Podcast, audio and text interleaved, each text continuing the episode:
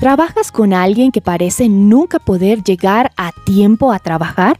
Este es un mensaje de Mary Loman para The Christian Working Woman en español. Llegar tarde simplemente es un hábito molesto.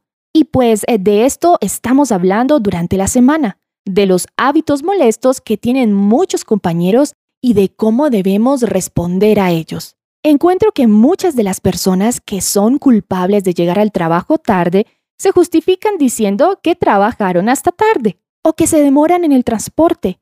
Y aunque eso puede ser cierto, el hecho es si tu compañía tiene una hora para llegar, todos deben estar a tiempo. ¿Por qué? Porque eso es hacer lo correcto. Esto es un tema administrativo.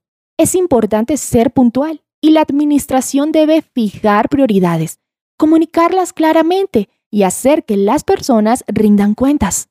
Habría que establecer alguna clase de consecuencia negativa para las personas que no cambien ese hábito tan molesto. Sin embargo, si no eres el gerente de esta persona, no hay mucho que puedas hacer.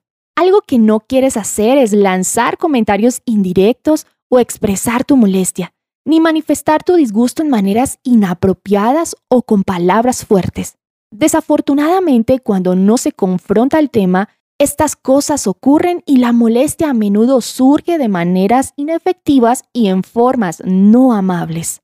Si las tardanzas del compañero o la compañera tienen un impacto negativo en tu habilidad para lograr un trabajo, puede ser indicio de que debes hablar del tema.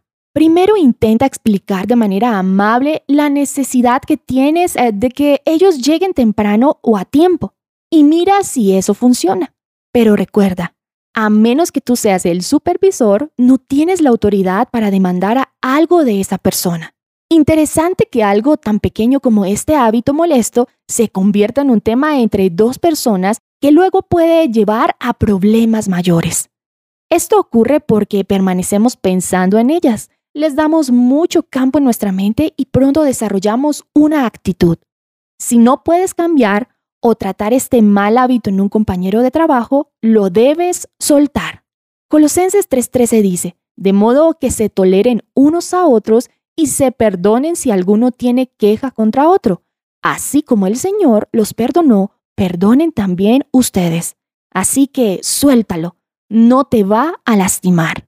Encontrarás copias de este devocional en la página web de christianworkingwoman.org y en español por su presencia radio.com, SoundCloud, Spotify, Amazon Music y YouTube.